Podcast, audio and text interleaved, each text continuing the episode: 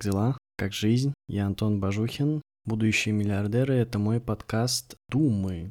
Сегодня тема подкаста необычная, она мистическая. Я хочу поговорить о том, что такое магия, какое место она занимает в современном мире, вообще зачем она нужна и почему она до сих пор еще есть. Я подготовился к этому выпуску, и небольшая статистика, чтобы задать тон повествованию. Объем денег, который в этой сфере, направлении бизнеса, если это можно так назвать.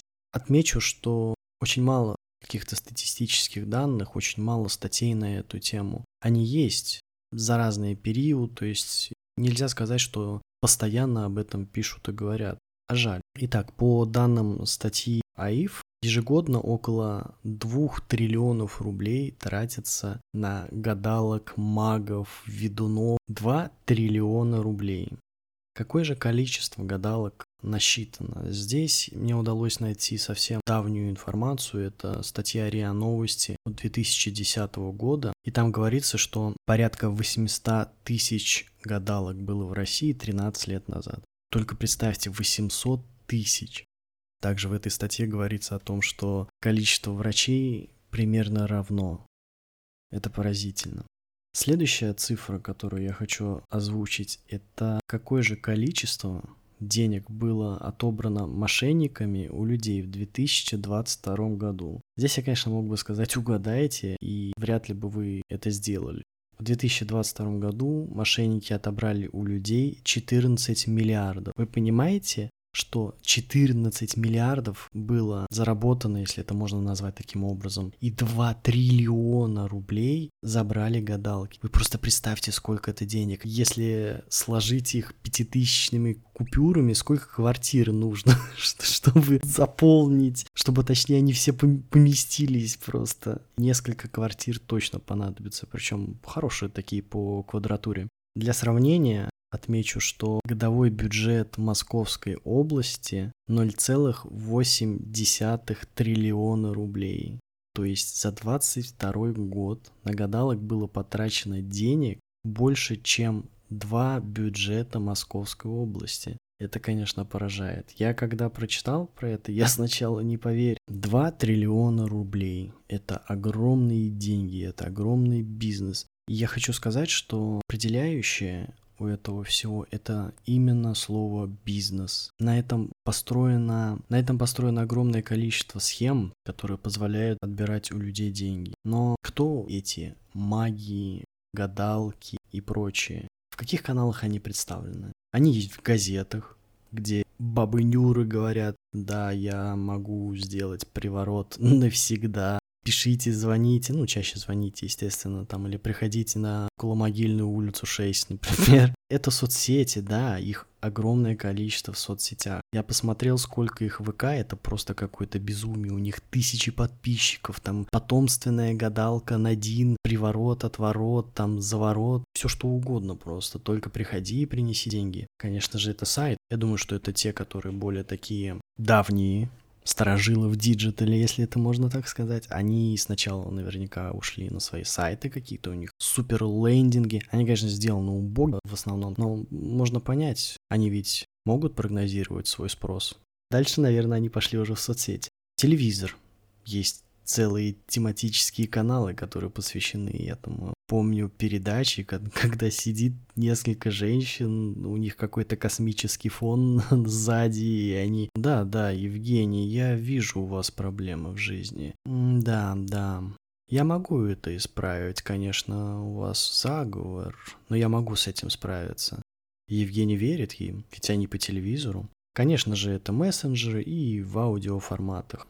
То есть они везде, они представлены буквально везде. Ты не можешь пройти мимо, чтобы не найти какую-то гадалку, какого-то тароведа. Не товаровед, глупая шутка, но все равно. Кто эти люди?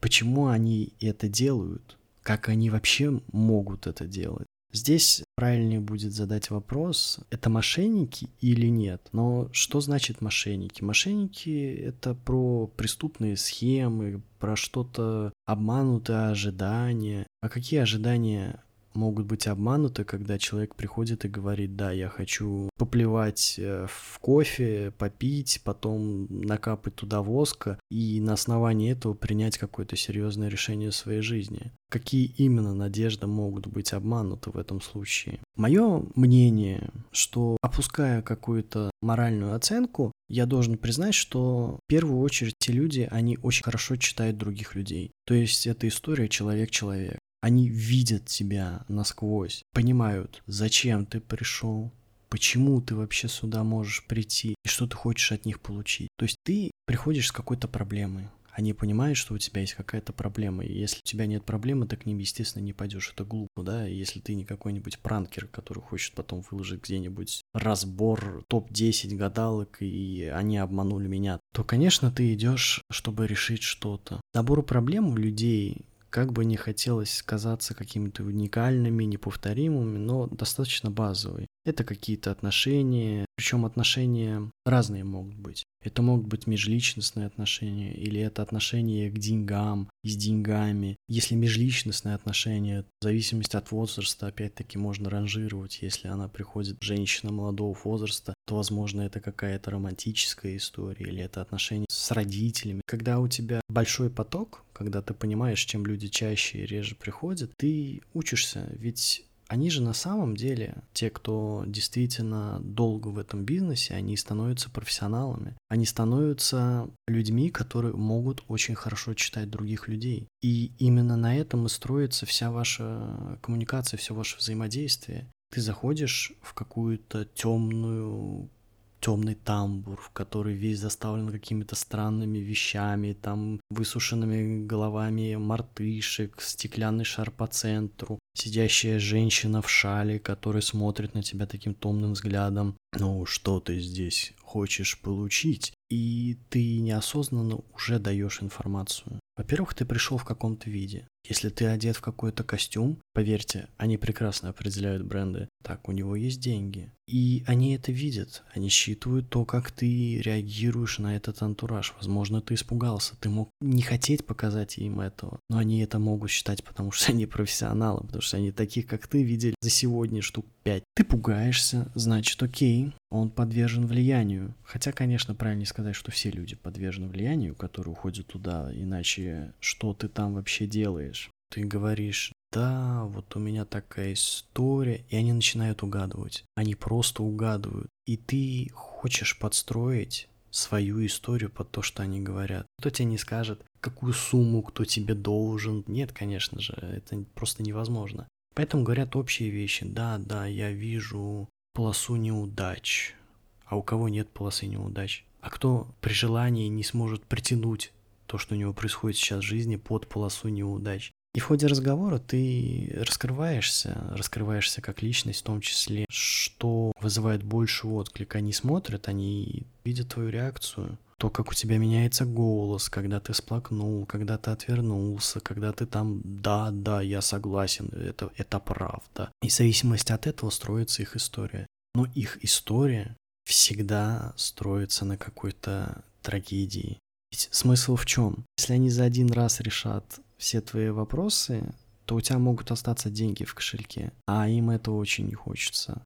Они хотят все твои деньги с кошелька, они хотят все твои деньги с карты, а еще желательно с кредитной карты. И, и возможно, если бы ты что-нибудь подпродал там чуть-чуть, ну, так, тысяч на 500 хотя бы. Поэтому проблема, естественно, растягивается. Она становится масштабной, такой глобальной, про то, как нет, конечно же, нельзя справиться с одного раза. Нужно несколько сеансов, нужно помочь. Я, я хочу вам помочь, но мне нужны ресурсы. Да, да, это не может быть бесплатно. И ты попал. Ты попал на крючок, они тебя подсадили, и потом просто начинают вытягивать все, что только можно. Похожие схемы в некоторых сферах, схемах бизнеса, например, когда ты должен привязать куда-то свою кредитную карту, ну или дебетовую, неважно, свою карточку с деньгами. И потом у тебя либо автоматически списываются деньги, либо ты за какой-то сервис, находясь в определенном состоянии, докидываешь в виде доната или продолжая не останавливаясь. И здесь то же самое.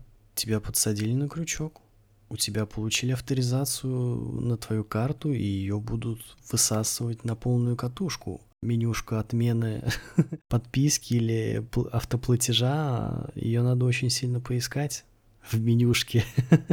То те люди, которые ходят, которым это вообще интересно. Я считаю, что это люди, которые не хотят брать ответственность на себя. Они живут в концепции, что есть некие силы, способные определять их успех или неуспех, и вообще они влияют на их жизнь. То есть это не человек, который говорит, в моей жизни будет только то, что я хочу, и так, как я хочу.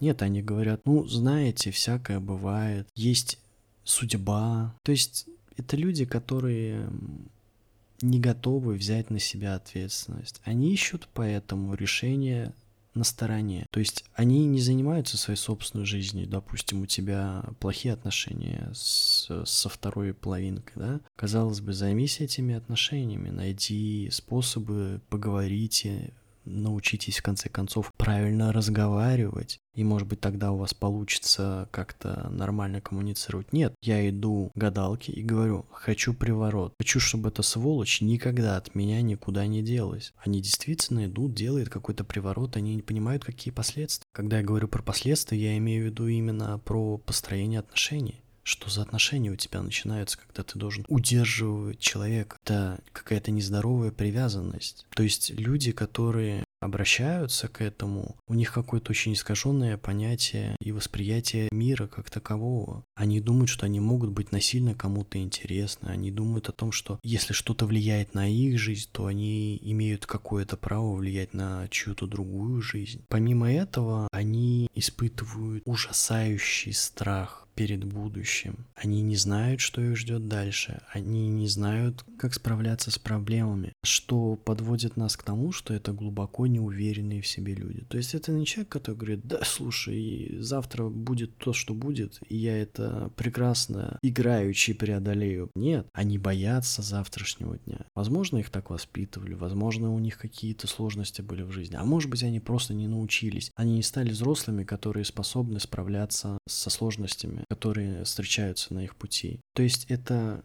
неуверенные люди, которые верят в собственное бессилие, то, что они не могут своими силами что-то изменить в своей собственной жизни. Поэтому они вынуждены обращаться к кому-то или к чему-то, какой-то силе, которая способна это все поменять. Конечно же, это не было бы возможным, если бы они не были очень податливыми людьми. Имея уверенную позицию, понимая, что ты считаешь правильным, что тебе нужно в твоей жизни, ты не можешь просто прийти кому-то и позволить диктовать тебе какие-то условия. Ты просто не будешь слушать. Ты скажешь, слушай, у меня свое мнение, и это единственное, что мне интересно. А твое мнение мне, простите, нахер не упало. Я не хочу знать, что ты думаешь о моей жизни, что как ты ее себе представляешь. Я свою жизнь буду проживать так, как я хочу. Это единственное, что имеет значение. Остается вопрос, а зачем? Что они действительно хотят получить? Зачем они туда приходят? Я думаю, какое-то желание уверенности в своей собственной жизни. То есть им важно убедиться, что да, будет тяжело, будет нелегко, но все обязательно наладится. С чего я начал? Что у них есть неудовлетворенность. Неудовлетворенная потребность. Ищут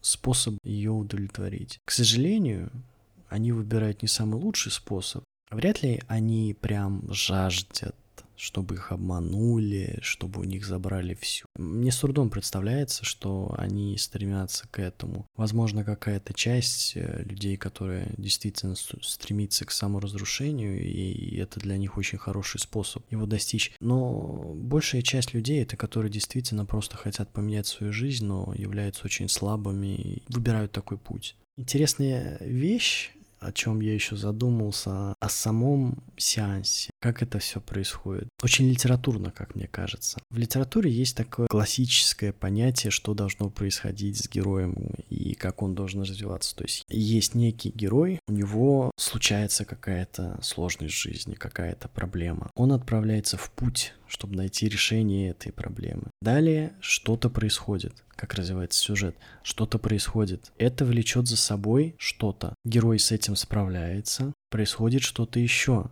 Это влечет другие последствия. Он с этим справляется или справляется уже не очень легко. Так повторяется некоторое количество раз, в зависимости от объема произведения. В конечном итоге герой обновляется, то есть он уже драматическая составляющая в чем? В том, что у него почти не получилось. Он почти сдался. Его почти победили, но он чудом смог сбежать. Вы сейчас помните какие-то фильмы, например, или книги, которые вам нравятся? Это примерно одинаковый сюжет. Герой обязательно должен оказаться на дне. И только на этом контрасте он может в конце выглядеть именно героем. Так вот, также и в сеансах. Ты приходишь с какой-то проблемой, происходит что-то, какая-то дополнительная информация. В какой-то момент ты должен оказаться на дне, когда совсем все плохо. Приговор на смерть как же быть, я не знаю, нужно срочно вас спасать. И герой, он должен справиться с этим. Он должен принести огромное количество денег, пройти через какие-то испытания, ведь там же дают еще какие-то глупые задания, типа возьмите, вылейте яйцо в банку, поставьте под кроватью, капните туда воск или еще что-то там, и положите голову крысы, что угодно можно придумать. Я думаю, что они очень еще и творческие личности, которые способны такую херню придумывать и просто просто, наверное, сидят, потом очень жестко угорают. И в конце они справляются, некоторые справляются. К сожалению, в большинстве своем все заканчивается очень печально, когда у героя ничего не меняется в жизни, ведь он же, давайте будем честны, он ничего не делает для того, чтобы его жизнь хоть как-то поменялась. Он просто ходит, тратит свои силы и нервы и время на какую-то глупость. У него, естественно, ничего не меняется. Ведь смысл в том, чтобы забрать все. И в какой-то момент он начинает влазить в долги, потому что драматическая составляющая тащит его все глубже и глубже, и вот эти ситуации о том, что у него происходит что-то в жизни, они повторяются и не заканчиваются. И если в литературном произведении у тебя есть какая-то развязка, где герой встречает главного антагониста и побеждает его, и становится тем самым героем, оглядываясь назад, он понимает, понимает, да, какой я долгий путь проделал для этого, то клиенты гадалок, они остаются ни с чем. Буквально ни с чем. Они даже не способны вынести какой-то опыт из, из того, что с ними произошло. У них остаются только долги. Огромное количество долгов. Я разные истории встречал действительно, когда молодые девушки, например, ходили и делали привороты на людей или наоборот э, пытались увести кого-то, когда они раскладывали карты Таро, и им какие-то непонятные женщины в непонятных одеяниях это делали, и самое ужасное, что это действительно влияло на решения, которые они принимали. Я знаю истории от взрослых людей, от семейных людей, которые ходили буквально муж и жена, когда жена тащила мужа после его измены гадалки, и там появлялось из воска сделанное лицо женщины, с которой он изменял. Оказывалось, что она еще и в ответку за то, что ее вычислили, накладывала заговор на смерть, на развод и на прочее. И там героическая гадалка все это брала на себя-то. Это просто какой-то блокбастер можно про это снимать, как она там сдерживает эти силы тьмы, просто они на нее прут, вот это проклятие, оно каким-то образом летит в нее, она такой щит созда... создает, и там все отскакивает, а эта семейная пара стоит, да-да-да, спаси. Истории действительно разные. Приходят как бы это смешно не звучало, но приходят даже бизнесмены. Казалось бы, люди, которые действительно что-то хотят поменять не только в своей жизни, а в обществе в целом, ведь предпринимательство — это про изменения. Ты предпринимаешь какие-то действия, чтобы изменить что-то. Даже такие люди приходят, они спрашивают, а как вы считаете, будет ли моя сделка успешной? То есть, понимаете, они не идут и не оценивают контрагента, например, или будущего партнера, и не просчитывают какие-то риски, не строят план, там, что там, когда, как. Они говорят, а будет ли сделка хорошей, знаете ли? И им говорят, ну, поскольку вы юрлицо, с вас денег, конечно же, побольше возьму. Подведу итог люди, которые этим занимаются, если даже изначально они не являются специалистами, при правильном антураже, правильную, используя правильную термо, терминологию, они могут повысить свой уровень экспертности в глазах клиента. Ведь это же про восприятие. Они надевают некую личину эксперта и говорят, что да, да, я сейчас совсем справлюсь. Люди, которые приходят к ним, это слабовольные люди, неуверенные в себе, боящиеся завтрашнего дня и думающие, что они не могут справиться ни с чем в своей жизни, кроме как снять деньги и принести непонятно кому. Если этот вопрос даже и не касается лично вас, то я хочу, чтобы вы задумались о том, какие это люди, которые ходят к гадалкам. Кто они на самом деле? Ведь мне они представляются маленькими детьми, хоть они и в обличии взрослого, возможно, даже глубоко взрослого человека, но на самом деле это маленький ребенок, который боится, который верит в волшебство, что существуют какие-то силы, которым не все равно на то, что с ним происходит. И, наверное, это самое главное, что их характеризует. Поэтому попробуйте посмотреть на этих людей с другого угла. Я не говорю, я не призываю к тому, что нужно им помогать, переубеждать или еще что-то в этом роде. Конечно же, это делать не нужно. Просто потому, что это бесполезно. Нельзя просто прийти и сказать, слушайте, вы занимаетесь какой-то херней, и он скажет, а я хочу этим заниматься. Конечно, не так скажет, но смысл будет таким. Я считаю, что каждому нужно очень серьезно подходить к своему кругу общению и оценивать, что можно ожидать от человека. Люди, которые в 23-м году верят в гадалок и в магию, возможно, на них нужно смотреть как по-другому. Возможно, с ними нужно как-то взаимодействовать по-другому. Но это каждый решает для себя сам. До новых встреч!